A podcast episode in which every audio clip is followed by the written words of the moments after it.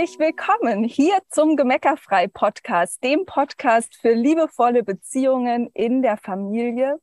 Und ich freue mich wie ein Schnitzel, dass mhm. ich heute nicht alleine oder mit Bernd hier bin, was ihr ja immer kennt, sondern ich habe einen großartigen Gast, mit dem ich jetzt sprechen darf. Und zwar ist es Dirk Eilert. Dirk ist Wirtschaftspsychologe und der promoviert gerade zum Thema Bindung und Körpersprache an der Uni Innsbruck. Schon wenn ich das erzähle, kriege ich wieder Gänsehaut, ähm, weil das für dich als Zuhörer bestimmt auch wahnsinnig spannend ist.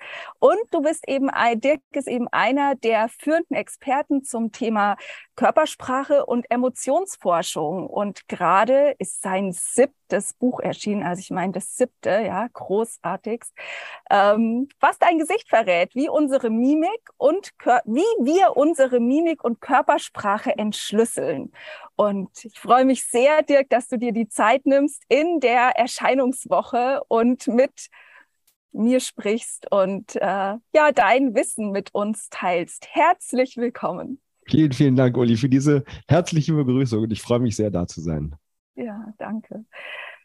Also, ich habe es eben schon gesagt, als wir uns kurz äh, schon mal gesprochen hatten. Ich habe in dein Buch reingelesen und also ich, ich finde es so ein spannendes Thema. Ich war wirklich, ich musste mich wirklich vorher zwingen, es wegzulegen, um mich hier noch auf das Interview vorzubereiten. Und ähm, ist auch super spannend und interessant und mitreißend geschrieben. Also von dem her schon mal ganz, ganz großes Kompliment an dieser vielen, vielen Stelle. Dank. Und es würde mich einfach, würde mich einfach interessieren, ob du für unsere Hörer einfach mal sagen kannst, was ist denn Mimik und Körpersprache? Was kann ich denn darunter verstehen?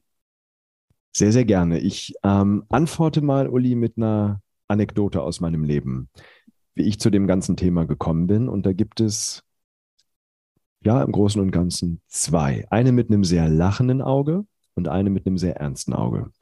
Das lachende Auge ähm, führt uns zurück ähm, ins Jahr 1980. Da war ich drei, vier Jahre alt. Ich saß gerade in der Badewanne und das kennt sicherlich der ein oder andere auch noch aus seiner Kindheit. Meine Mutter kommt rein und dann kommt die klassische Frage, über die wir uns alle freuen, wenn wir klein sind. Hast du dich denn schon gewaschen? Mhm.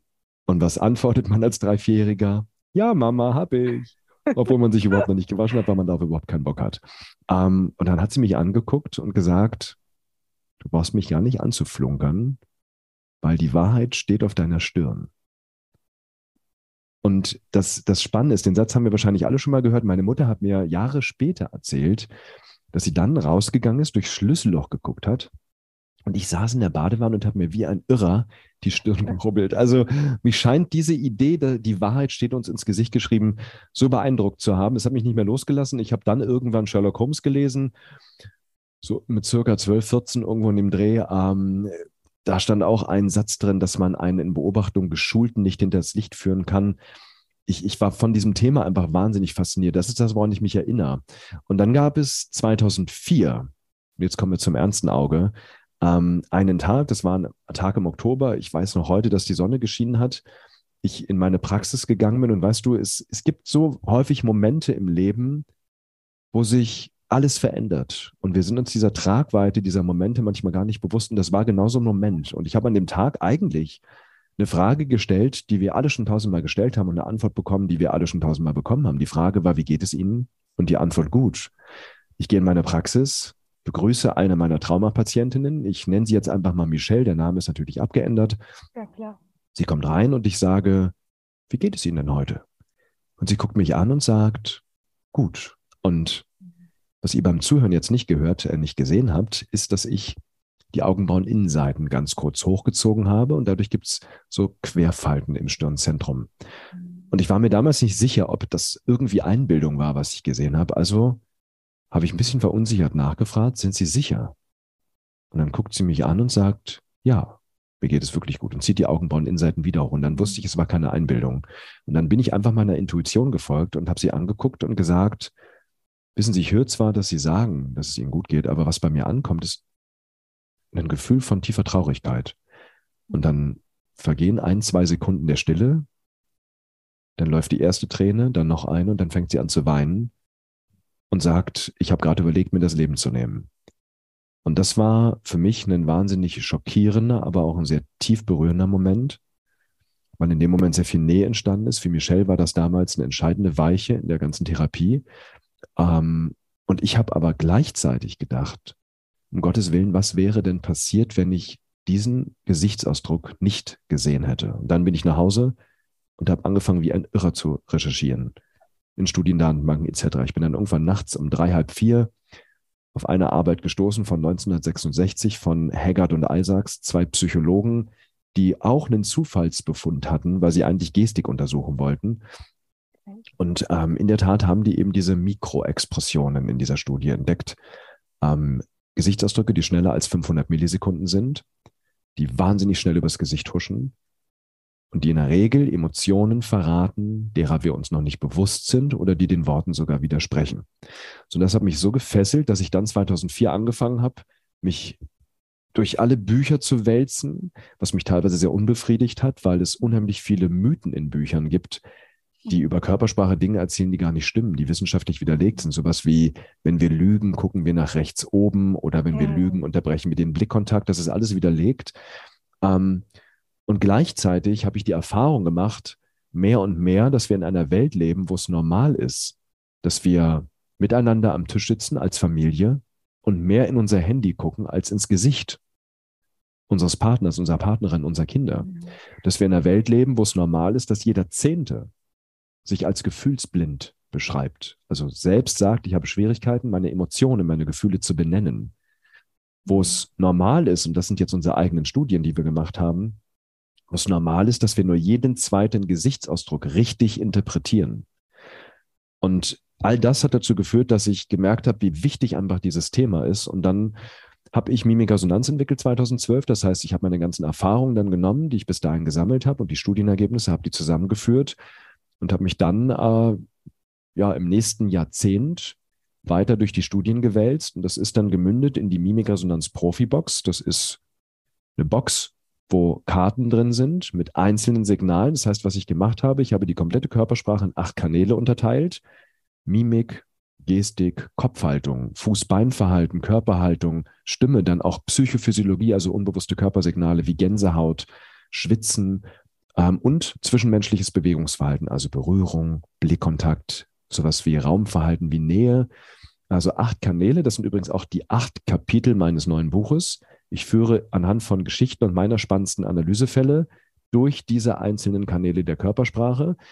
Ähm, und ja, das hat mich quasi jetzt mittlerweile fast zwei Jahrzehnte, ich würde gar nicht sagen gekostet, sondern es hat so lange gebraucht, weil ich liebe meinen Job und mich mhm. fasziniert einfach die stille Sprache, was wir alles mhm. ausdrücken.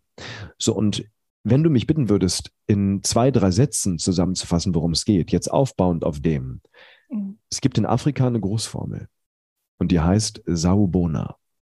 Mhm. Und Saubona heißt so viel wie ich sehe dich mit deinen Gefühlen, mit deinen Wünschen, mit deinen Hoffnungen. Ich sehe dich als Mensch, als Lebewesen. Und darum geht es für mich bei Körpersprache. Nicht anderen die Maske runterzureißen, sondern wahrhaftige Begegnungen zu fördern, indem wir die Gefühle des anderen sehen und darauf eingehen können. Bitte immer mit der Idee im Kopf, dass die wichtigste Begrüßung im Sinne eines Saubona nicht die der anderen ist, sondern die von uns selbst, wenn wir morgens in den Spiegel schauen. Die Empathie, und auch darum geht es bei Körpersprache, die Empathie, sich selbst zu spüren, was ist mir gerade wichtig. Und das ist ganz spannend und das ist auch Thema im neuen Buch, weil ich habe, ähm, das hast du sicherlich auch mitbekommen, mit Sebastian Fitzek am neuen Thriller gearbeitet, der auch jetzt im Oktober rauskommt, Mimik wo Hannah Herbst, die Mimikresonanzexpertin in diesem Buch, die nach meinem Vorbild gebaut ist, ähm, den Fall über eine Selbstanalyse löst. Die muss ihre eigene Körpersprache analysieren, weil sie äh, einen Mord an einer Familie aufklären muss. Und sie hat nur ein Video, um das zu machen, ein Geständnisvideo. Und das Fatale ist, die Frau in diesem Video ist sie selbst. Und sie hat durch eine OP eine Amnesie ähm, und muss jetzt sich selbst analysieren, um den Fall zu lösen. Das ist Wahnsinn, was Sebastian sich da wieder als, als Geschichte, als Switch ausgedacht hat. Ähm, und die Signale dafür habe ich geliefert. Und deswegen geht es in meinem Buch auch um, um Selbstanalyse, weil mein Buch ist die perfekte Ergänzung, weil alle Signale, die man da findet, sind in meinem Buch. Die Bücher funktionieren einzeln.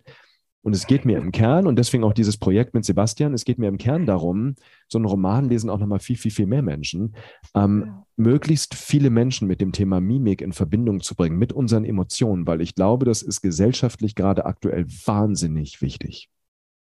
Absolut. Also du hast mich jetzt in deiner Beschreibung und Erzählung wirklich durch ein Wechselbad an Gefühlen geführt, ne? von Gänsehaut über Staunen, Beeindruckung, natürlich auch Betroffenheit. Ähm, bei der Geschichte, die du erzählt hast, wobei ich, die hatte ich jetzt tatsächlich schon gelesen, von dem her kannte ich die schon. Ähm, ne? Also ja, erstmal vielen Dank für, für dieses Erlebnis ja, beim dir zuhören. Und äh, also sind so, ich muss gerade mal kurz sammeln, also viele Punkte waren, wo ich gedacht habe, boah, da, großartig. so, ne? Also dieses Ich sehe dich. Mhm. Ich sehe dich. Also ich finde allein, wenn man den Satz ausspricht und den mal wirken lässt, ich sehe dich wirklich. Ja, das ist ja eigentlich das größte Geschenk, das wir jemand anderem machen können. Definitiv. Ja. Und also den Ansatz finde ich, ach, ich bin eigentlich sprachlos. das passiert selten. Also, weil das ist auch in, in dem, was wir Eltern mitgeben. Mhm. Der erste Schritt ist, beobachte, mhm. schau hin, ja, nicht aus der Küche schreien, deck mal den Tisch und äh, gar nicht mitbekommen, ob das Kind gerade aufnahmebereit ist, ja. sondern erstmal in Beziehung zu gehen, zu gucken, sind wir gerade, matchen wir gerade oder matchen wir mhm. nicht. Ne? Und weißt du, was ich gerade so schön finde, Uli? Ich wünschte, dass alle Hörerinnen und Hörer gerade dein Gesicht hätten sehen können. Weil als du das gerade erzählt hast, äh, hast du die Augenbrauen-Innenseiten hochgezogen und dabei gelächelt, äh, was ein Hinweis ist auf einfach eine tiefe Rührung. Ähm, Mir laufen schon die ja, Tränen. Wo man, ja, wo man einfach sieht, wie wichtig dir dieses Thema ist. Hm. Absolut. Danke fürs Erkennen. Vielen Dank fürs mich sehen. Ne? Und jetzt, das ist ja, äh, und ich glaube, das muss in die Welt. Also und deshalb jeder, jede Mama, jeder Papa, jeder Partner, jede Partnerin braucht dieses Wissen, weil unser, also unser neues Buch erscheint nächste Woche oder ist dann vielleicht, also erscheint jetzt die Zeit. Und da geht es darum, wie man für immer knallverliebt bleibt. Und also mit der Idee, dass Liebe nicht sterben kann. Mhm. Nur wenn wir aufhören, einander zu sehen, ja, dann voll dabei. verschwindet sie halt, ja, so. Ja. Und ähm, ja, Lass uns mal hingucken. Wenn ich jetzt als Mama oder Papa oder Partner oder Partnerin diesen Podcast höre, wo kann ich denn ansetzen, um dein Wissen zu nutzen, um die Beziehungen zu meinen Kindern oder zu meinem Partner, meiner Partnerin zu verbessern? Hm. Also die Haltung ist das Wichtigste, darüber haben wir gerade schon gesprochen, dass ich sehe dich, nicht ein ich möchte dich durchschauen, sondern ich sehe dich. Das ist ganz, ganz wichtig, weil für mich geht es unter der Oberfläche, unter dem, was wir tun, immer darum, in welcher Haltung tun wir Dinge. Ich glaube, das ist das Wichtigste einfach. Und wenn wir in unsere Familie, in unsere Partnerschaft, in die Liebesbeziehung mit einer Haltung von ich sehe dich gehen, ähm, ich sehe dich als Mensch, nicht als Funktionsträger, der für mich einkaufen geht oder Funktionsträger, der für mich das Geld verdient ähm, oder für uns, ähm, dann ist das schon mal die halbe Miete. Ja, das finde ich wahnsinnig wichtig. Und dann, ähm, wenn mich jemand fragt, was Mimikresonanz eigentlich ist, und ich habe noch eine Minute Zeit, dann antworte ich wie folgt. Und das ist das kürzeste Mimikresonanzseminar der Welt. Und ich gucke jetzt mal auf die Uhr und das kann jeder mitstoppen. Das wird jetzt genau eine Minute sein. Das Erste, was wir verstehen müssen, ist, dass unsere Mimik direkt mit dem limbischen System verdrahtet ist. Das heißt, unsere mimischen Muskeln reagieren sehr direkt auf die Emotionen und zeigen damit sehr verlässlich, übrigens kulturübergreifend an, wie wir uns fühlen. Wenn ich das verstehe, ist Tipp Nummer eins, achte in wichtigen Momenten auf die Mimik. Wenn du andere sehen möchtest, achte auf die Mimik. Zweitens, achte darauf, welche Signale du da siehst. Also beobachte die Bewegungen im Gesicht, Drittens, wenn du eine Bewegung beobachtet hast, überleg dir, was es bedeutet und sprich es an. Einfach aus deinem Bauchgefühl.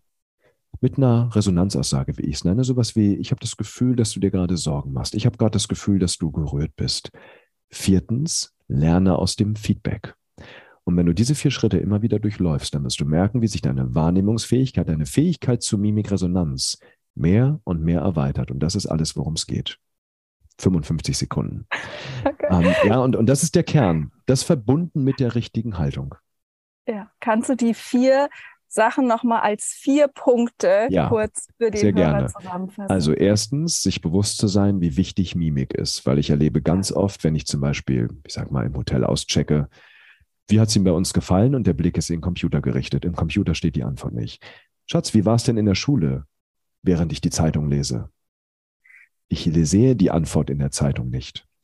Also erstens, achte auf die Mimik. Schatz, wie war dein Tag? Guck deiner Frau, deinem Mann ins Gesicht dabei, damit du siehst, nicht nur, dass der andere sich gesehen fühlt. Ja, wir wissen alle, wie es ist, wenn jemand im Handy scrollt und fragt, wie war dein Tag? Die Frage ist nicht ernst gemeint, so kommt es bei uns an, auch wenn sie ernst gemeint ist. Also erstens, achte auf die Mimik. Zweitens, achte auf die Bewegungen in der Mimik.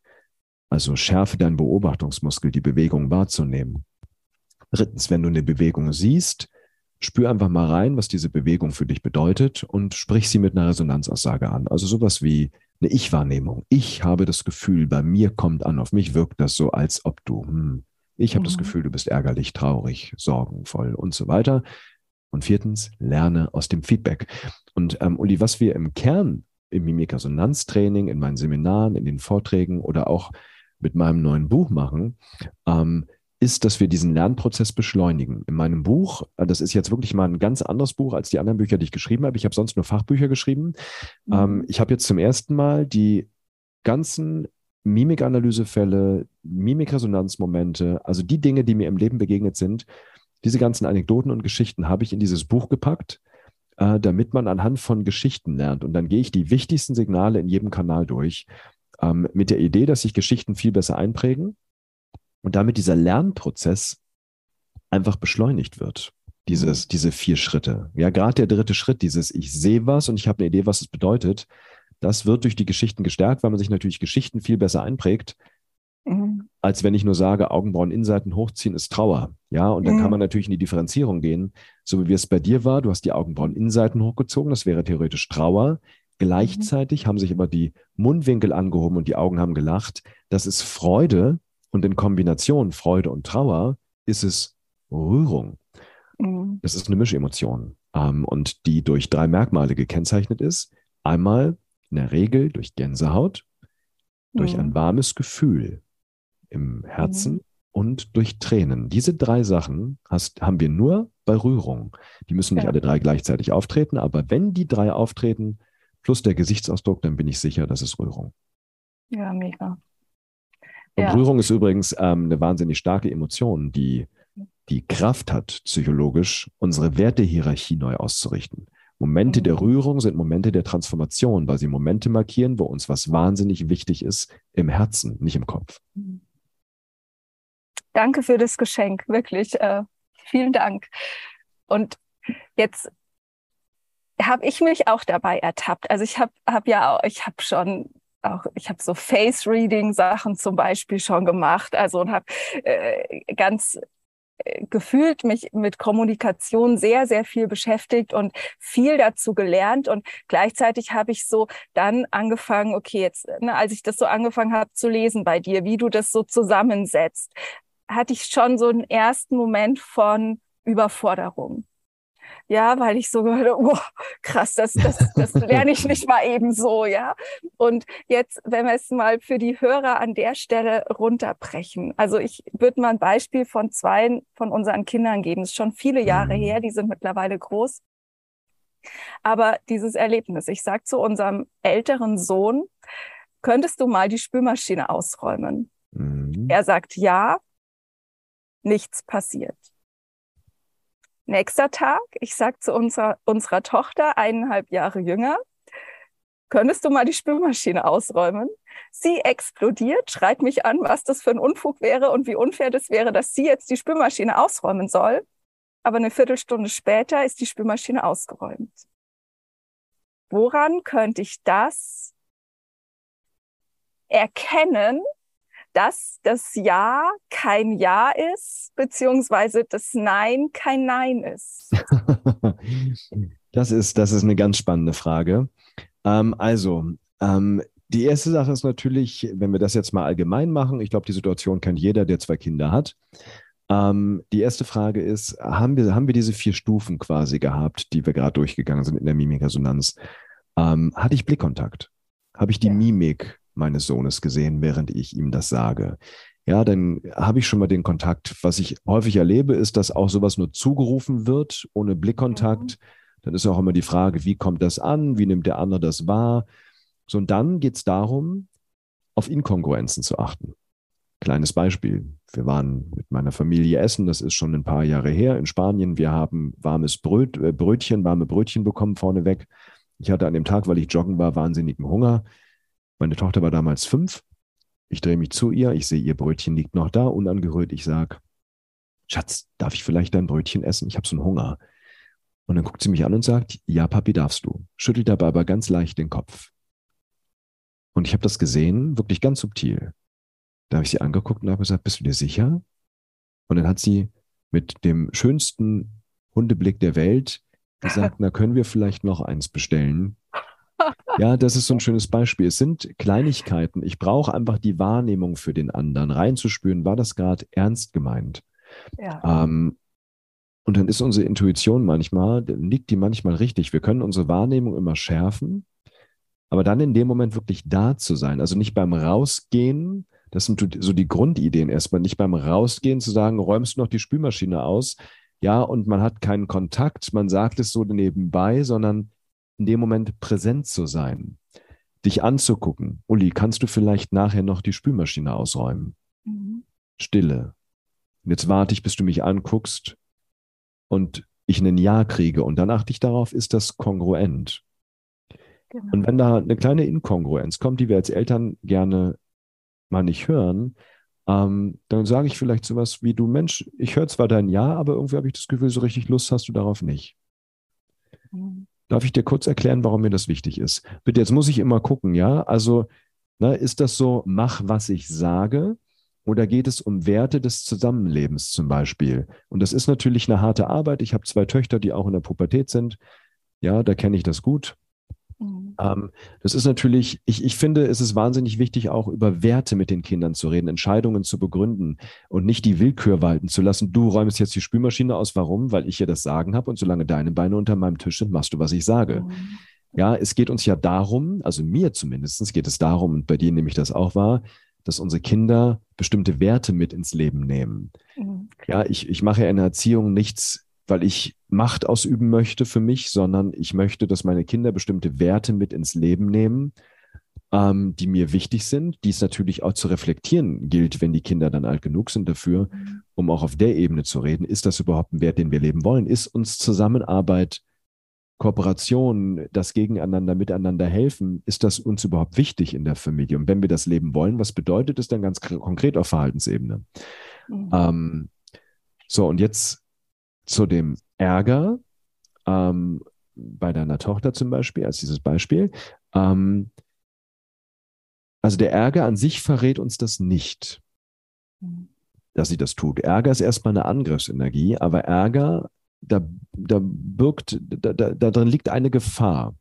Ärger kippt wahnsinnig schnell in Verachtung. Und Verachtung ist der Killer für jede Form von Beziehung. Wenn das mündet in ein, ich fühle mich ungerecht behandelt, Warum muss er das nicht und ich muss das, obwohl er ja gesagt hat, jetzt muss ich es machen, weil es er nicht gemacht hat. Ja, und dann fühle ich mich irgendwann unfair behandelt und ähm, das ist dann irgendwann auch das Ende von Vertrauen. Deswegen kann ich auch da nur immer die Idee mitgeben, es anzusprechen. Ich habe gerade das Gefühl, dass dich das ärgert, weil du dich vielleicht unfair behandelt fühlst. Ja, und das zu reflektieren und zu besprechen. Also auch da wieder Saubona. Mhm ich sehe dich mit deinen Gefühlen. Und dann habe ich es ganz oft erlebt, dass nach einer Weile der Ärger auch einfach verpufft, wenn ich es annehme. Ja, absolut. Ja, also deswegen auf Inkongruenzen achten, also wo widerspricht der Körper, dem Gesagten, auch gerne im Stimmklang, wenn ich den Rest gerade nicht sehe. Und da ist es ganz wichtig, Uli, die Baseline zu kennen, das mhm. Normalverhalten. Mhm. Ähm, das heißt, wie bewegt sich eine Person normalerweise, mimisch, gestisch, äh, gestisch äh, in der Körperhaltung? Ähm, wie klingt, und dafür haben wir meistens ein gutes Gefühl, wie klingt ein Ja meiner Kinder, wenn es ernst gemeint ist, und wie klingt ein salopp dahergesagtes Ja? Ja. Und das spüren wir meistens sehr, sehr schnell. Und wenn ich so ein salopp hergesagtes Ja höre, dann sage ich, war das gerade ein Ja, Papa, ich mache das? ja, genau. Oder war das ein Ja, und er wird schon nicht merken, dass ich es nicht mache? Ähm, ja, ich reflektiere das. Ich gehe sofort auf eine Metaebene und das wäre hier der Trick die Metakommunikation, wie es so schön heißt in der Forschung. Metakommunikation heißt, ich mache die Kommunikation zum Thema der Kommunikation.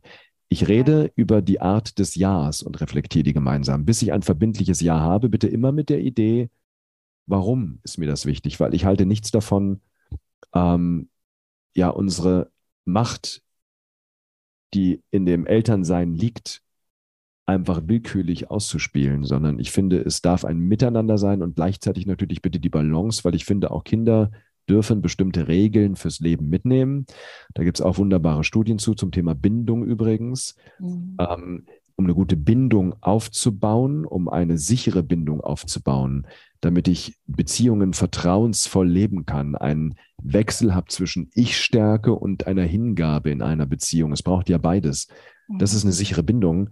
Ähm, und das Wichtigste, was wir dafür brauchen, ist Feinfühligkeit. Mhm. Feinfühligkeit als Konzept heißt, und das ist ganz spannend, weil das dockt jetzt komplett an an dem, was wir schon gesagt haben. Ähm, ich habe das, diese Idee der Feinfühligkeit nach der Formulierung der Mimikresonanz des Konzeptes kennengelernt. Feinfühligkeit wird definiert in der Forschung als die Signale des Kindes wahrnehmen, richtig interpretieren und angemessen und prompt reagieren. Ich nehme es wahr, ich erkenne es richtig, interpretiere es richtig, ich reagiere angemessen, darauf komme ich gleich nochmal. Und gerade bei kleinen Kindern prompt, ja, weil da muss ich direkt reagieren. Da kann ich nicht eine Stunde warten und sagen, Mensch, du warst vor einer Stunde traurig. Das geht, wenn die genau. Kinder älter werden, sehr wohl. Ja, Klassiker, morgens auf dem Weg zur Schule ist es alles hetzig irgendwie. Es gibt noch Sorgen, die das Kind hat, die man jetzt nicht besprechen kann. Ja, irgendwas ist los, dass man dann sagt, Schatz, wir müssen jetzt dringend los, sonst kommst du zu spät zur Schule. Ist es für dich in Ordnung, wenn wir nachher nach der Schule danach reden? Aber dann muss ich es auch tun. Mhm. Ähm, ja, das ist ein entscheidender Punkt. Und jetzt komme ich nochmal auf das angemessen. Ähm, angemessen heißt nämlich, ich tue es, aber auch nicht übermäßig. Es hat die richtige Dosis. Weil wenn wir unseren Kindern jeden Wunsch von den Lippen ablesen, also dieses Überfürsorgliche, mhm. ähm, dann erziehen wir Kinder, die ein, eine Idee haben von, die Welt dient ihnen. Mhm. Ja, und das wird dann nachher ganz kritisch, weil so funktioniert die Welt nicht. Ne? Ich komme nicht in eine Firma und alle sind für mich da, sondern ich muss auch bereit sein, was zu geben. Und deswegen gerade diese Ideen, Werte zu transportieren, auch gewisse Regeln, die man halt hat im Miteinander, damit ein Miteinander funktioniert. Respektvoller Umgang zum Beispiel. Mhm. Ähm, das halte ich für wahnsinnig wichtig und deswegen braucht es immer die Balance an der Stelle. Ja, absolut. Also ich kann nur nicken und zustimmen, ja, weil äh, das, äh, ja, ich bin vollkommen bei dir. Was, glaube ich, einfach ein ganz entscheidender Punkt ist, und da freue ich mich, wenn du als Hörer das vielleicht für dich nochmal überprüfst und mitnimmst, dass du das gesprochene Wort ab sofort nicht mehr wichtiger nimmst als den Rest der Wahrnehmung. Weil ich habe mich früher dann schon mal dabei ertappt, dass ich in so einer Situation wie mit der Spülmaschine zu meinem Sohn gesagt hat, ja sag mal, wieso hast du das jetzt nicht gemacht? Du hast doch gesagt, du machst es. Aber eigentlich, wenn man es ganz genau betrachtet, und das war mir dann schon sehr schnell auch damals klar, ja, das war ja mein ähm, also ich will es jetzt nicht Versagen nennen, das ist ein zu starkes Wort, aber mhm. ich habe ja mhm. seine Mimik übersehen. Also ich habe ja seine, ich habe ihn ja quasi nicht richtig verstanden an der Stelle. Mhm. Und dann nicht dem Kind die Verantwortung dafür zuzuschachern, zu sagen, wir haben jetzt Streit, weil du hast Ja gesagt und Nein gemacht. Und jetzt bist du der Böse sozusagen, sondern zu sagen, okay, gerade die Kinder sind die Einladung per se, die nonverbalen äh, die nonverbalen Reaktionen und äh, ja. Signale wieder auf die Bühne zu holen. Definitiv. Ja, und ja. das ist äh, so wichtig, was du gerade gesagt hast. Wir vergessen häufig, dass wir nonverbale Wesen sind. Mhm. Sprache ist gerade mal 40.000 Jahre alt. Wir sprechen nonverbal wesentlich länger und wesentlich besser. Und das Interessante ist, dass äh, auch Studien zeigen konnten, dass mit dem Spracherwerb der Fokus mehr auf die Worte geht und weniger auf das Nonverbale. Ein ganz spannenden Test, den jeder machen kann, den beschreibe ich auch in meinem Buch, ist der Stroop-Test, also S-T-R-O-O-P. Stroop, Stroop-Test, je nachdem, wie man es aussprechen mag. Ähm, und dieser Test funktioniert so, und den kennt wahrscheinlich der ein oder andere auch schon. Du siehst ein Wort einer Farbe, sagen wir mal grün, da stehen die Buchstaben G, R, Ü, N, aber dieses Wort grün ist geschrieben in rot. Und du sollst sagen, welche Farbe das Wort hat. Mhm. Also du siehst das grün als Wort, aber es ist in rot geschrieben und die meisten sagen jetzt grün, R, rot. Genau. Das Grün, das Wort an sich ist die Sprache und die Farbe ist die Körpersprache. Ja. Das heißt, uns fällt es wahnsinnig schwer, das Nonverbale zu beachten. Wir achten erstmal auf das Digitale quasi, auf die Worte. Und das Spannende ist, was natürlich jetzt völlig logisch ist, ich habe das mit meinen Kindern mal gemacht, als sie noch nicht in der Schule waren. Und wenn du nicht lesen kannst, ist das überhaupt kein Problem. Mhm. Wenn wir nicht sprechen können, müssen wir nonverbal. Es geht gar nicht anders. Und was machen Kinder, wenn sie zur Welt kommen? Die müssen dem Leben, den Ereignissen der Welt Bedeutung geben über die stille Sprache der Menschen, die sie umgeben, der wichtigsten Bezugspersonen. Wenn ein Kind mit drei Jahren auf dem Spielplatz hinfällt, ist der erste Blick zur Mama. Und dann guckt's, wie guckt die Mama gerade? Oh, schmerzverzerrt, dann weiß es, oh Gott, das war richtig schlimm, ich muss weinen. Ähm, ja, oder lacht die Mama noch, dann weiß es, hey, es kann nicht so schlimm gewesen sein. Also wir reagieren sehr, sehr stark. Und es gibt, ich weiß nicht, ob du das kennst, Uli, das sogenannte Still Face Experiment von mhm. Edward Tronick, ja, das ist aus der Entwicklungspsychologie.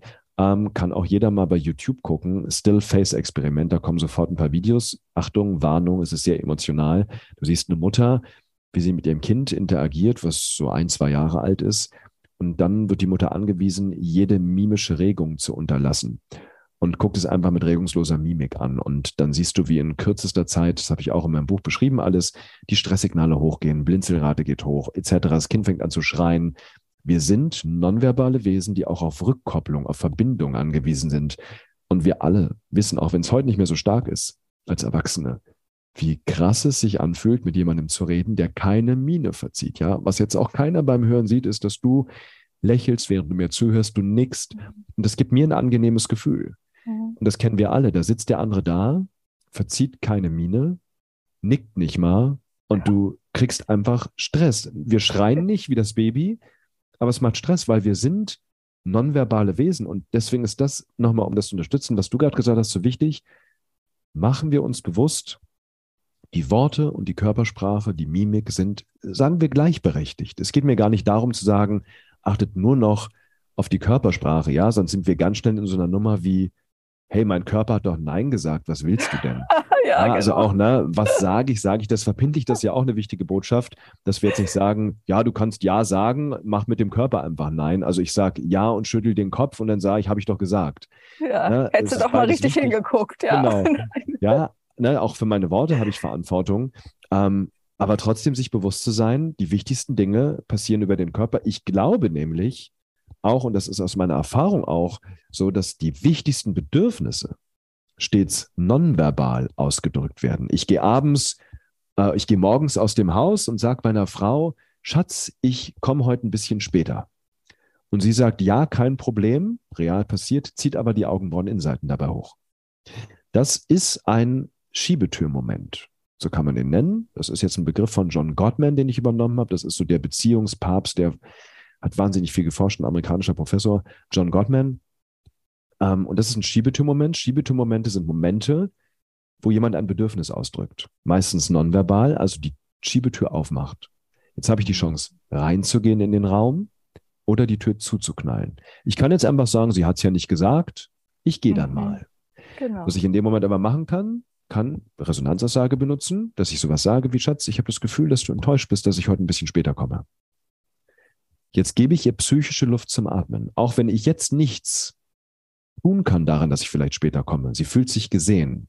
Ja. Und das ist laut der Forschung wahnsinnig wichtig, um zum Beispiel auch eine glückliche Beziehung zu haben, um nachhaltiges Liebesglück zu haben. Dieses, ich fühle mich gesehen vom anderen mit meinen Gefühlen. Und deswegen finde ich das wahnsinnig wichtig, nonverbal ausgedrückte Bedürfnisse einfach auch genauso ernst zu nehmen, wie das, was mit den Worten ausgedrückt wird. Mhm. Danke. Ja, absolut. Ich kann wieder nur nicken und zustimmen.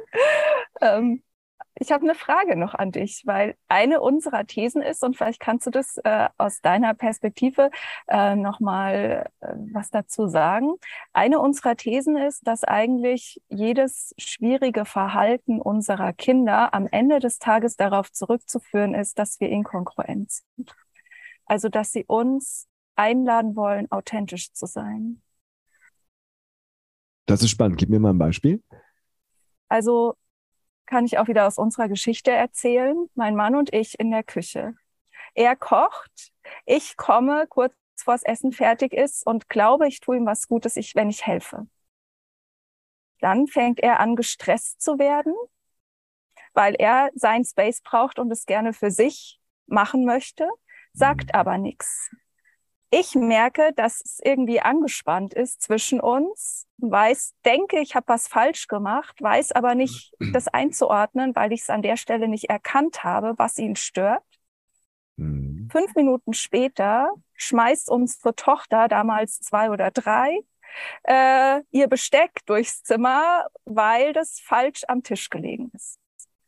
Und das war für uns eines der Schlüsselerlebnisse, wie gemeckerfrei entstanden ist, weil wir da verstanden haben, dass das, was zwischen uns passiert, was nicht jetzt ein Streit wäre oder sowas, mhm. ja, aber diese, dieses, ne, dieses, wir tun so, als wäre alles in Ordnung, aber in Wahrheit ist gerade gar nichts in Ordnung. Und das hat sie gespürt und darauf hat sie reagiert. Mhm. Und unsere These ist, dass eigentlich die Kinder in den allermeisten Fällen in irgendeiner Form auf eine, auf uns reagieren. Genauso wie du sagst, wenn das Kind am Spielplatz, ne, fällt hin, guckt zu Mama, Mama lächelt, Kind spielt weiter und Kind versucht sich bei uns rückzuversichern, hat vielleicht das Gefühl, irgendwas ist mit uns nicht in Ordnung. Wir sagen dann, aber es ist alles gut. Kind ist total irritiert, kriegt Spannung in sich, die ja, muss irgendwo ja, raus. Okay, verstehe. So diese, diese Sachen, ja. ja. Ja, da bin ich voll bei. Also Kinder sind natürlich wahnsinnig sensibel für die nonverbalen Signale. Ja, wenn ich Ja sage und Nein meine, der Körper drückt es aus, das Kind kriegt das mit. Ja, mhm. und ich äh, beschreibe in meinem Buch, und das passt vielleicht dazu, auch die ähm, äh, vier apokalyptischen Reiter der nonverbalen Wahrnehmung. Also wir werden geboren, wir lesen Körpersprache, weil wir keine andere Möglichkeit haben, weil wir noch nicht sprechen. Mhm. Und dann kommen die vier apokalyptischen Reiter der nonverbalen Wahrnehmung, die uns die Sinne mehr und mehr vernebeln. Einer davon ist Spracherwerb, darüber haben wir gerade gesprochen. Ein anderer sind Mythen über Körpersprache, die zum Beispiel über die Medien in die Köpfe kommen. Mhm. Ein anderer ist Medienkonsum übermäßiger also mich nicht mehr mit Menschen zu beschäftigen, sondern immer in die schwarzen Spiegel zu gucken, äh, also Handy etc. Mhm. Äh, und der andere ist in der Tat die Erziehung. Und was mhm. ich damit meine, ist genau das, was du gerade gesagt hast, ähm, dass unsere Kinder vielleicht sowas sagen wie, hey, ihr streitet euch doch gerade und wir sagen, nein, wir diskutieren nur miteinander. Genau. Ja, das heißt, die Kinder erkennen was, haben ein Gespür und wir negieren das. Ja, genau. Und ähm, übrigens auch schon äh, beginnen damit, dass wir ja vielleicht beim ins Bett bringen inkongruent sind. Ja. Dass ein Teil von uns sagt, ach, ich würde schon gerne noch ein bisschen kuscheln auf der Couch und, und ein anderer Teil sagt, du musst aber jetzt ins Bett, weil morgen ist Schule. Ja, ja und dass wir dann nur sagen, geh jetzt ins Bett. Ähm, und das andere Bedürfnis gar nicht ausdrücken. Ähm, oder mit uns selber klären. Das ist das Wichtige, in eine Klarheit kommen. Also von daher, ja, ich glaube, inkongruent im Außen und auch im Innen einfach in der Klarheit zu sein, was bitte ein Weg ist, was nicht immer funktioniert. Das gelingt uns nicht immer. Ähm, und Kinder nehmen natürlich diese Inkongruenzen wahr, haben ein sehr mhm. feines Gespür und das löst dann natürlich wieder Stress aus. Ja, weil das ist das Gegenteil von Feinfühligkeit. Übrigens auch ähm, im wahrsten Sinne des Wortes, was machen wir, wenn unsere Kinder traurig sind oder Angst haben? Ich erinnere mich zum Beispiel, dass wir, da sind wir, glaube ich, aus Spanien aus dem Urlaub zurückgekommen. Meine Tochter hatte sich so einen kleinen ähm, ich glaube, das war ein kleiner Zweig von einer Tanne oder so, die dann in Spanien gewachsen ist. Und hat sie sich mitgenommen, ganz klein, als Erinnerung an den schönen Urlaub. Und äh, diesen Zweig hat sie am Flughafen irgendwo verloren. Mhm. Und dann fing sie an zu weinen. Jetzt können wir als Erwachsener denken, ey, war doch nur ein scheiß Zweig. Mhm. Ja, äh, das Schärfste, was ich mal gehört habe äh, bei einem meiner Klienten, der damit in, im Coaching war bei mir, ähm, da ist der Hamster gestorben, als er klein war und der Vater hat gesagt, mach doch nichts, dann kaufen wir für sechs Marken neuen. Na, also das ist, mündet alles in dasselbe, eine Negierung der Emotionen des Kindes. Ja. Also sagen, ich möchte die Emotionen nicht sehen. Auch das erzeugt eine Art von Inkongruenz. Das Kind erlebt was, vertraut uns und wir sagen, das, was du gerade spürst, ist falsch. Ja. Und das macht natürlich auch wieder massiven Stress, weil das Kind jetzt anfängt, die eigenen Gefühle in Frage zu stellen und dann selbst diese Inkongruenz internalisiert, weil es dann nämlich Angst spürt, aber sich selbst nicht mehr traut, dass diese Angst ein Recht hat, ja. da zu sein und einen Grund hat dafür. Und dann haben wir die Inkongruenz komplett internalisiert. Ne? Also die kann im eigenen Ausdruck sein, die kann auch insofern entstehen, dass ich sage, auch oh, das ist inkongruent, du sagst, du spürst Trauer, ich sage, nee, ich spreche dir das Recht ab, jetzt Trauer zu spüren, weil hab dich mal nicht so. Mhm. Ja, und das erzeugt ja auch wieder eine Inkongruenz zwischen dem eigenen und dem fremden Erleben und dann wird das internalisiert. Also von daher bin ich bei, das hat mehrere Ebenen ähm, und erzeugt dann natürlich auch Selbstwertprobleme, wenn ich anfange, mich selbst abzulehnen, weil Selbstwert ist definiert und das finde ich auch nochmal ganz spannend. Man liest immer vom Selbstwert, aber die wenigsten wissen, was Selbstwert eigentlich ist. Selbstwert heißt, ich habe ein Selbstkonzept, wie ich mich selbst erlebe mit meinen Eigenschaften. Bin ich eher introvertiert, eher extravertiert etc. Ähm, und ich habe eine Einstellung zum Selbstkonzept. Wenn ich zum Beispiel eher lebendig bin, immer ganz viel erzähle, das ist mein Selbstkonzept und meine Eltern sagen ständig zu mir, nimm dich mal zurück, jetzt reden die Erwachsenen ähm, und so weiter, dann kriege ich eine negative Bewertung auf mein Selbstkonzept von ich bin lebendig. Ja. Und ähm, dann kann ich diesen Aspekt nicht mehr so gut leben. Ja, und bitte auch da muss man immer gucken, zu sagen, die Trauer ist in Ordnung, die Lebendigkeit ist in Ordnung. Ja. Und gleichzeitig führen wir beide gerade ein wichtiges Gespräch. Also es zu kommunizieren, ohne den anderen abzuwerten, ist an der Stelle wahnsinnig wichtig. Und das geht bei den Gefühlen los.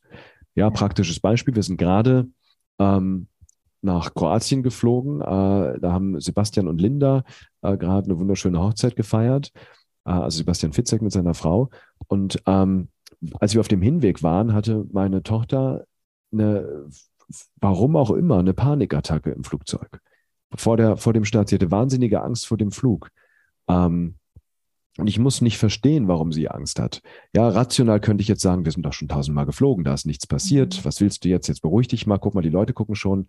Ja, sondern diese Angst anzunehmen. Und was ich dann gemacht habe, ich habe einfach ähm, Dinge genutzt aus meiner Expertise. Äh, wir haben auch eine Coaching-Methode entwickelt, M-Trace, ein Emotionscoaching. Mhm. Ähm, und da haben wir verschiedene Regulationstechniken drin. Und mhm. äh, was ich dann gemacht habe, ich habe mit ihr das genau gemacht. Ich habe gesagt, pass auf, ähm, die Angst ist völlig in Ordnung. Nimm einfach wahr, dass du Angst hast und das ist wundervoll. Die ist jetzt einfach da. Ähm, ja, also das erstmal anzunehmen, auch wenn es sich gerade blöd anfühlt. Die Angst will dir was sagen. Die hat eine wichtige Botschaft für dich. Und wenn du möchtest, kann ich dir zeigen, was du tun kannst, um diese Angst auch ein Stück runter zu regulieren. So, und dann hat sie mhm. einfach rückwärts gezählt, von 100 in Zweier-Schritten laut, damit ich mitkriege, dass sie das macht. Und äh, sie hat, während sie das gemacht hat, auch darauf geachtet, dass sie leicht flüssig, fünf Sekunden ein, fünf Sekunden ausatmet. Und in mhm. kürzester Zeit, die hat wirklich ganz doll gezittert und geweint. In kürzester Zeit hat sie sich beruhigt und danach war sie ganz stolz. Mhm. Und hat gesagt, wow, Papa, ich habe das geschafft. Und dann sage ich, weißt du, und das ist so wichtig, mein Schatz, weil mutig ist man nicht, wenn man keine Angst hat. Mutig ist, wenn man handelt, obwohl man Angst hat. Ja, und, und ich finde das so schön. Das sind diese kleinen Momente, immer wenn unsere Kinder unangenehme Emotionen ausdrücken. Ich vermeide den Begriff von negativen Emotionen, weil das heißt, das mhm. sind Emotionen, die wir nicht wollen. Es gibt mhm. keine negativen Emotionen. Jedes Gefühl, jede Emotion drückt ein Bedürfnis aus. Mhm. Ähm, und das mal wahrzunehmen und dann zuzulassen. Und dann ist jede unangenehme Emotion eine Chance für mehr Nähe, für mehr Miteinander, auch ein Ärger, auch eine Trauer, weil die gute Nachricht ist, bei Menschen, die uns nicht wichtig sind, da spüren wir keine Trauer und kein Ärger. Das passiert ja. nur, wenn uns der Mensch oder das Thema involviert emotional. Und was für ein Geschenk, was ihr da miteinander erlebt habt in dieser Ja, Situation. wahnsinnig. Ne? Ja, und guck mal, das ist auch wieder Haltung, ne? Sehe Ja. ich jetzt meine Tochter als Lebewesen mit der Angst? Und bitte, jeder Mensch kennt Angst. Klar, Und ich habe Ängste an Stellen, wo du keine hast. Und jeder, der jetzt zuhört, hat seine eigenen Ängste. klar. Und mir das Recht rauszunehmen, zu sagen, du hast hier keine Angst zu haben. Das ist jetzt eine Ja. Störung. Ich wollte hier lesen. Die Leute gucken schon. Es ist peinlich. Ja, das ist ein Recht, was wir gar nicht haben, weil Ja. es ist die eigene Wirklichkeit und die Angst folgt keiner Logik. Und zu Ja. sagen, hey, ja, du hast gerade Angst und das nehme ich wahr und es ist in Ordnung. Ich liebe dich genauso, wenn du Angst hast, wie wenn du ärgerlich bist, als wenn du Liebe zeigst oder Freude. Ja, absolut. Absolut. Es ist auch total spannend, weil wir zum Beispiel immer wieder, also ein Kritikpunkt, den, mit dem wir immer wieder äh, konfrontiert werden, ist so, gemeckerfrei würde bedeuten, dass man alle Emotionen unter den Teppich kehrt. Aber ganz im Gegenteil, ich finde, dass sich eben diese Stresssituationen auflösen, wenn ich jede Emotion da sein lassen kann. Ja. Weil dann kann ich ja damit handeln. Dann ist es, Exakt. ne, natürlich kann ein Kind mal ärgerlich sein, wütend sein, traurig sein, aber wenn ich weiß, wie ich damit umgehen kann, habe ich keinen Stress und dann erzeugt es keine, wird kein Berg draus sozusagen, sondern ich nehme es halt einfach wie alles andere im Leben auch und es ist halt ein Teil meines Tages. Ne? Ja, exakt. Ja. Ich habe, du hast ganz am Anfang eine Sache gesagt, ähm, Dirk, die finde ich nochmal hier so super spannend, weil du gesagt hast, Mimikresonanz hat auch ganz viel mit Empathie zu tun. Mhm. Und ich glaube, wenn wir unsere Empathie stärken oder beziehungsweise die Unfähigkeit auch als Eltern mal die empathisch mit unseren Kindern zu sein, hat ja am Ende des Tages damit zu tun, dass wir nicht gelernt haben, uns selbst zu sehen. Ja. Ja.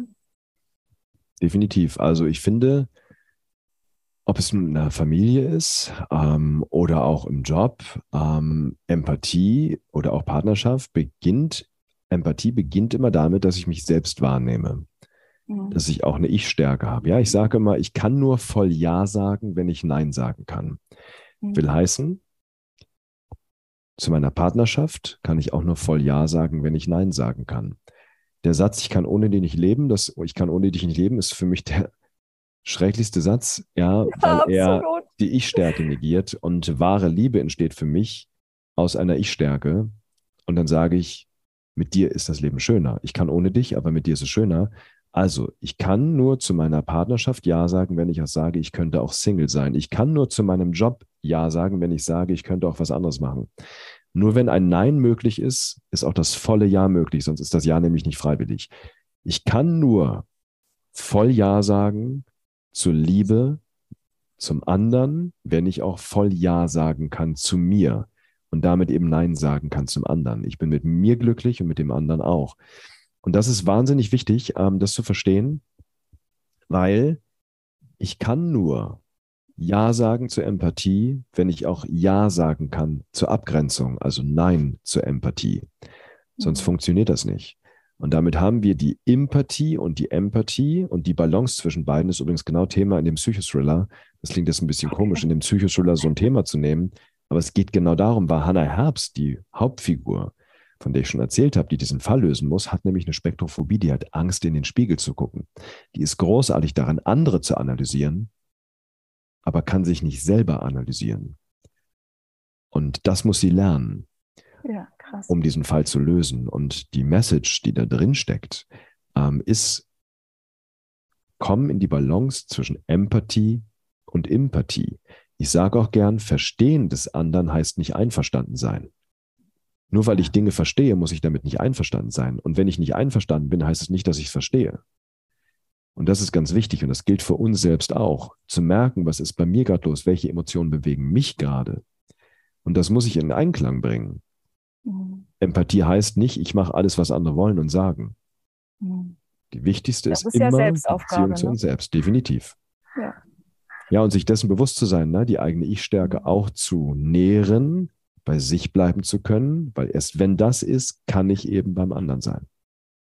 Wenn jetzt jemand hier zuhört, der sagt, oh ja, ich kann eigentlich auch nicht so gut in den Spiegel gucken, weil solche Teilnehmer haben wir, die lernen bei uns auch wieder in den Spiegel zu gucken. Mhm. Gibt es da aus deiner Sicht, was würdest du empfehlen, womit man damit, wie starte ich, wenn ich merke, ich schaue mich nicht gerne im Spiegel an? Ja, ähm, da muss man jetzt natürlich immer gucken, was ist so ein bisschen das darunterliegende. Bei Hannah Herbst verrate ich jetzt mal nicht, was darunter liegt. Das äh, kann jeder, wenn er mag, dann selber lesen, ja, sonst nehme ich was vorweg. ähm, es ist immer die Frage, was darunter liegt. Ähm, und wenn wir jetzt sagen, es geht um sowas wie Selbstwert, ja, dann fange ich mal damit an und ich hoffe, ich trete jetzt nicht allzu vielen Leuten damit auf den Schlips. Ansonsten bitte daran denken, dass es liebevoll gemeint ist. Ähm, es gibt eine Tendenz dazu, Affirmationen zu benutzen. Ähm, ja, dann zu sagen, sowas wie, ich bin wertvoll und das immer wieder zu wiederholen. So, das hat man mal in Studien untersucht von der Wirksamkeit. Ähm, und die eine Gruppe der Probanden hatte einen hohen Selbstwert und die andere einen niedrigen. Die Gruppe mit dem hohen Selbstwert, die das immer wiederholt hat, ich bin wertvoll, ich bin wertvoll, ich bin wertvoll, hatten nach vier Wochen einen leicht erhöhten Selbstwert. Also da hat es was gebracht. Die Gruppe, die einen niedrigen Selbstwert hatte, hatte danach einen noch niedrigeren Selbstwert. Ähm, das heißt, Affirmationen helfen denen, die es nicht brauchen. Ähm, das Fatale ist, ähm, ich sage gern, dass ein Glaubenssatz ein Gedanke mit emotionaler Resonanz ist. Wenn ich denke, ich bin wertvoll und ich spüre eine Resonanz darauf, dann ist das ein Glaubenssatz. Wenn ich einen Gedanken denke, der eine emotionale Dissonanz hat, also eine Unstimmigkeit im Gefühl erzeugt, nennen wir das Zweifel. Wenn ich mich jetzt vor den Spiegel stelle und immer wieder sage, ich bin wertvoll, ich bin wertvoll, ich bin wertvoll, und ich spüre aber dabei Scham, dann verstärke ich mit diesem Prozess die Scham und die Scham senkt den Selbstwert. So, das heißt, ähm, ich würde das anders machen. Ich würde bei den Emotionen ansetzen und die Emotionen stärken. Und da ist die spannende Frage, welche Emotion nährt den Selbstwert ähm, auf eine positive Weise, sodass der Selbstwert stärkt. Ähm, und der Selbstwert hat zwei Facetten. Ähm, es gibt einen aktiven Selbstwert und einen passiven Selbstwert. Der aktive Selbstwert sind Dinge, wo ich mich selbstwertig fühle, weil ich sie tue und es funktioniert. Ja, ich mhm. gebe ein gutes Seminar, ich merke, die Leute sind glücklich, ähm, mir ist das gelungen, ich spüre Stolz, ich merke, wow, das nährt mein Selbstwert. Aber es gibt ganz viele Menschen, die müssen ständig tun, weil sie sich sonst nicht mehr mhm. selbstwertig fühlen. Es gibt auch den passiven Selbstwert, der einfach nur im Sein liegt. Da geht es um Selbstakzeptanz, mich anzunehmen, mhm. wie ich bin. Und die Emotion, die damit wahnsinnig stark korreliert, ist Dankbarkeit. Auch Dinge mhm. annehmen zu können. Weil wenn ich die annehmen möchte und dankbar bin, was das Leben mir schenkt, muss ich auch einen Selbstwert spüren, sonst denke ich, ich habe das nicht verdient. Und dann gibt mir jemand was und ich spüre Scham und keine Dankbarkeit. So, das heißt, um den eigenen Selbstwert mit beiden Facetten, passiver Selbstwert und aktiver Selbstwert zu stärken, ähm, machen wir das bei uns, äh, bei M-Trace im Coaching so, dass wir den Klienten nach einem Prozess natürlich, aber das kann man auch als einzelne Übung machen, zwei konkrete Emotionen mitgeben, die sie stärken. Das mhm. eine Dankbarkeit und das andere Stolz.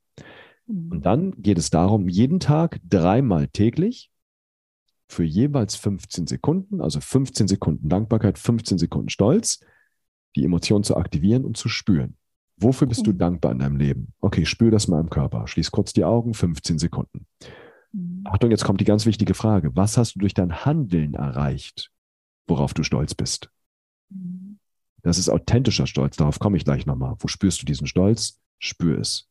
Das Ganze dreimal täglich, 15 Sekunden und nach vier Wochen wirst du einen massiven Unterschied merken, weil damit stärke ich den Nährboden, auf dem dann die Gedanken wachsen können. Mhm. Ähm, der entscheidende Punkt ist, warum die Frage bei Stolz heißt, was habe ich durch mein Handeln erreicht, worauf ich stolz bin, ist, es gibt in der Forschung zwei Formen des Stolzes, den authentischen und den hubristischen, den mhm. übermäßigen. Ähm, der hubristische Stolz ist identitätsbezogen, der authentische handlungsbezogen. Identitätsbezogen heißt, ich bin stolz, wie ich aussehe. Ich mhm. kann nichts für mein Aussehen. Ganz ja. ehrlich, ich habe auch ein Problem mit der Aussage, ich bin stolz auf meine Kinder. Was kann oh. meine Kinder? Ich bin stolz Deutscher zu sein. Was kann ich dafür, Deutscher zu sein? Ich kann dankbar sein, dass ich in diesem Land geboren bin und bestimmte Möglichkeiten habe, die andere nicht haben. Ich kann dankbar sein für meine Kinder. Bitte, wenn wir gemeinsam durch schwere Zeiten gegangen sind und durch unser Tun was erreicht haben, dann kann ich auch stolz auf meine Kinder sein, im Sinne, dass wir gemeinsam dafür was getan haben. Ähm, mhm. ich möchte das einfach nur, bitte, und ich sage nicht, seid nicht mehr stolz auf eure Kinder. Ich sage damit nur, ähm, lass uns mal darüber nachdenken, worauf wir stolz sind. Weil der identitätsbezogene Stolz, für den ich nichts kann, ich bin stolz auf meine Ahnenreihe. Was kann ich dafür? Nichts. Was habe ich mhm. dafür getan? Auch nichts. Ähm, das nährt Narzissmus. Mhm. Wenn ich meinen Kindern beibringe, auf identitätsbezogene Dinge stolz zu sein, wenn ich in Mathe eine gute Arbeit schreibe, eine gute Note kriege und ich sage, jetzt die Frage, wie erkläre ich diesen Erfolg? Ich bin erfolgreich, ich habe die gute Note, weil ich so intelligent bin. Das ist identitätsbezogener Stolz. Ja. Wenn ich sage, ich habe die gute Note, weil ich dafür gelernt habe, das ist handlungsbezogener Stolz. Das eine, das letzte, handlungsbezogen, nährt den Selbstwert, einen gesunden Selbstwert. Das andere, ich habe die gute Note geschrieben, weil ich einen guten IQ habe, das erzeugt einen sehr wackeligen Selbstwert und fördert eher Narzissmus, weil ich nichts dafür getan habe, dass ich intelligent bin. Weil ich es auch nicht ja. wiederholen kann, ne? weil ich genau. nicht damit arbeiten ja. kann. Und Studien zeigen, dass Menschen, die dann eher zu hubristischem Stolz neigen, eher zu einem sogenannten Fixed Mindset äh, äh, tendieren. Das heißt, die haben eher das Gefühl von, Dinge sind nicht veränderbar und nicht aus der eigenen Kraft erreichbar, während das andere mit einem sogenannten Growth Mindset, mit einem Wachstums, mit einer Wachstumshaltung korreliert. Wenn ich merke, durch mein Handeln kann ich Dinge bewirken, dann entwickle ich auch ein Gefühl von Selbstwirksamkeit von, hey, wenn ich lerne, werde ich besser. Mhm. Und das hilft. Und Menschen mit einem Fixed Mindset, die tendieren zum Beispiel dazu, ähm, neue Herausforderungen zu meiden, weil sie Angst haben, dass ihre Identität dadurch in Frage gestellt wird. Deswegen ist der Klassiker bei Narzissmus, bei Kritik mit Ärger zu reagieren. Mhm. Als Abwehremotion. Und deswegen, lange Rede, kurzer Sinn, für die Selbstwertstärkung zwei Emotionen, den authentischen Stolz, was habe ich heute durch mein Handeln erreicht, worauf ich stolz bin und wofür bin ich dankbar. Das dreimal täglich, 15 Sekunden aktivieren. Das kann auch immer mit der gleichen Situation sein. Es muss nicht jeden Tag was Neues sein. Herzlichen Dank. Großartig. Sehr ja, sehr, sehr, sehr, sehr, sehr cool. Vielen, vielen Dank. Jetzt haben wir schon so lange gesprochen, Dirk, und ich habe noch eine, aber ich habe noch dieses, diesen einen Aspekt mit der Bindung und der Körpersprache. Gibt es da noch was, wo du sagst, da würdest du gerne noch einen Bogen hinmachen und zu dem, was wir alles schon gesprochen haben, was ergänzen? Oder würdest du, würdest du sagen, ist eigentlich schon alles? Und oh, lass mich überlegen, wir haben über Feinfühligkeit sagen. geredet und ansonsten, ja. äh, ne, ich, also ich sag mal, die Forschung läuft ja noch. Ähm, mhm. was ich untersuche konkret sind, ähm, ist die Frage, in, in welcher, ich formuliere es mal anders. Ähm, es geht ums Thema Bindungsstile. Das heißt, es gibt, ne, da haben wir kurz gesprochen, sicher gebundene, unsicher gebundene.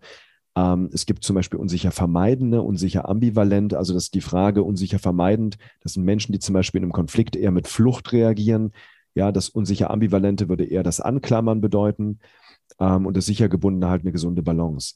Und die Frage, die mich gerade umtreibt und interessiert und die ich äh, gerade untersuche, ist die Frage, ähm, wie lässt sich anhand der mimischen Muster der Bindungsstil hervorsagen, äh, mhm. vorhersagen? Das heißt, was sagt die stille Sprache über den Bindungsstil eines Menschen? Was sind die emotionalen Muster darunter?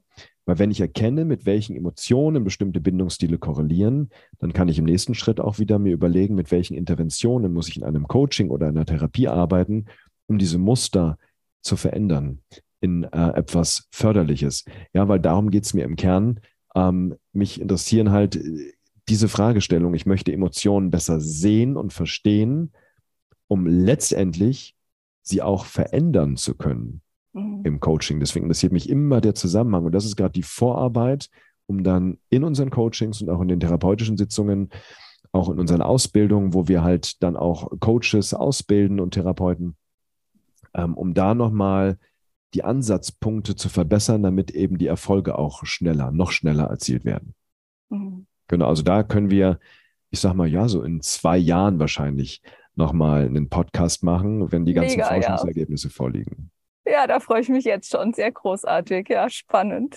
Hm. Sehr gut.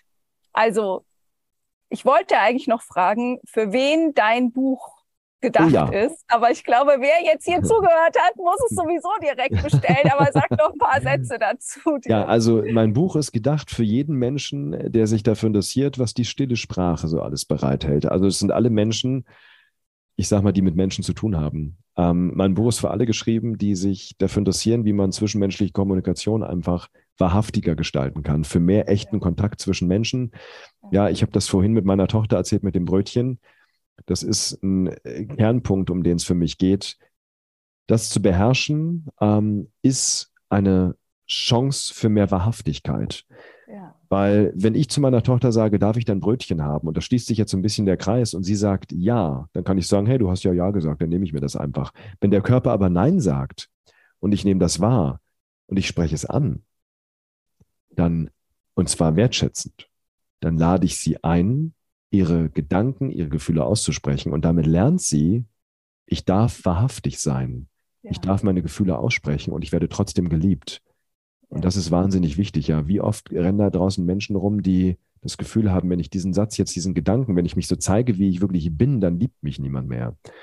Und äh, deswegen wünsche ich mir für diese Gesellschaft mehr Wahrhaftigkeit in der Kommunikation, wieder mehr Mut zu haben, hart in der Sache zu ringen und weich zum Menschen zu sein. Ich glaube, wir haben es verlernt, wirklich zu diskutieren, ähm, auf einer Sachebene anderer Meinung zu sein und wir haben hier eine eigene Forschungsabteilung bei uns in der Akademie ähm, und wir diskutieren richtig hart, wo jemand von außen vielleicht denken mag, hey, streiten die sich gerade? Aber wir mhm. streiten nicht, wir ringen hart um die Sache, aber sind immer wertschätzend zum Menschen.